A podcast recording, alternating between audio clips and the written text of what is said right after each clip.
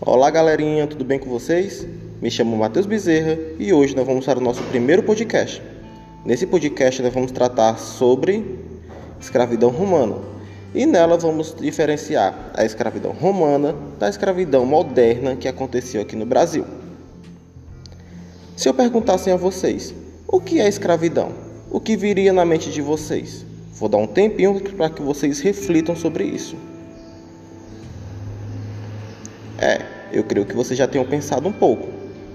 Infelizmente, quando a gente vai pensar em escravidão, a gente vai lembrar da escravidão brasileira, que foi uma escravidão racial. A escravidão que aconteceu no Brasil era exclusivamente feita para pegar a população negra da África e trazer forçadamente para o Brasil. Já a escravidão romana, ou escravidão antiga, como a gente preferir chamar, ela foi extremamente diferente não tinha questão racial. A grande diferença é que na escravidão romana, os escravizados se tornavam após perder batalhas. Quando dois povos entravam em guerra, o que perdia se tornava escravo. No caso, o povo que entrava em guerra com Roma.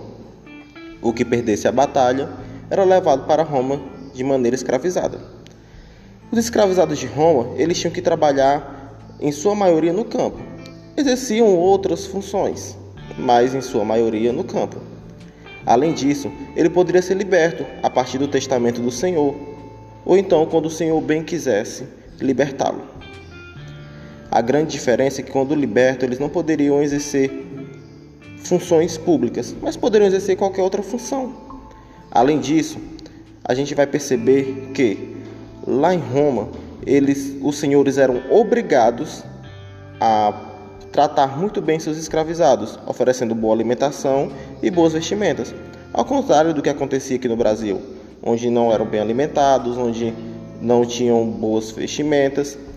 E olha só que absurdo: um escravizado brasileiro de adulto vivia cerca de 10 anos, de tão cruel que era. Imagina essa situação. É, bem complicada mesmo, né? E assim como no Brasil, a escravização de Roma passou por alguns conflitos, algumas revoltas, algumas resistências. E essas resistências vão trazer algumas leis que vão começar a beneficiá-los.